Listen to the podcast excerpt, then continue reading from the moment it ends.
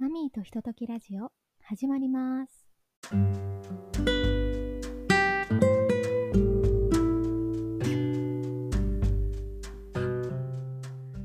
皆様こんにちは、マミーです。このラジオでは私、マミーと日々の出来事や関心事について語り合うひとときをお送りいたします。今回は男兄弟への偏見ベスト3ということで話していきたいと思います。私自身3姉妹で家族構成としては男性が父親しかおりません。ペットも何匹かいるんですけどみんな女の子です。それで父親は家にいないことも多々あったのでほぼ女性しかいない空間で育ってきました。そんな私が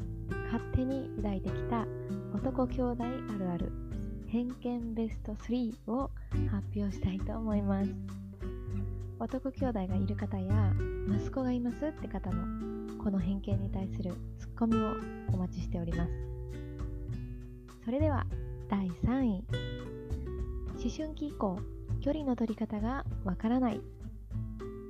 はい。これはですね女の子であれば、まあ、思春期一旦親とか兄弟とかから離れても、ま、た時期が来れば距離が戻ってくるのかなと思うんですけど男の子の思春期って声やら身長やら態度やらいろんなことがすごい変わっていくイメージで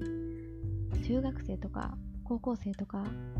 男の子で厳しい門限があるっていうのもあまり聞かないですし思春期以降は一匹狼みたいになってなんかどんどん自分の世界を進んじゃうんじゃないかなと勝手に想像していて自分が母親でも姉とか妹であったとしても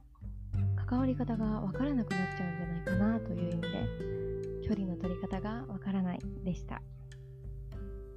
続きまして第2位お風呂上がりと洗濯物が大変。これはどうでしょうか、本当にね女しかいないとお風呂上がりもドライヤーとか歯磨きとかマッサージとか、ま、しばらく裸で入れるんですけど男兄弟がいるとなると、まあ、すぐ服を着なきゃいけないんじゃないかなと。あと洗濯物の下着とか見られないように配慮するのかなとかもう全然想像がつきません。それでは第1位。家の壁に穴が開く。これは誰かから聞いていこうずっとそういうもんなんだと思ってるんですけど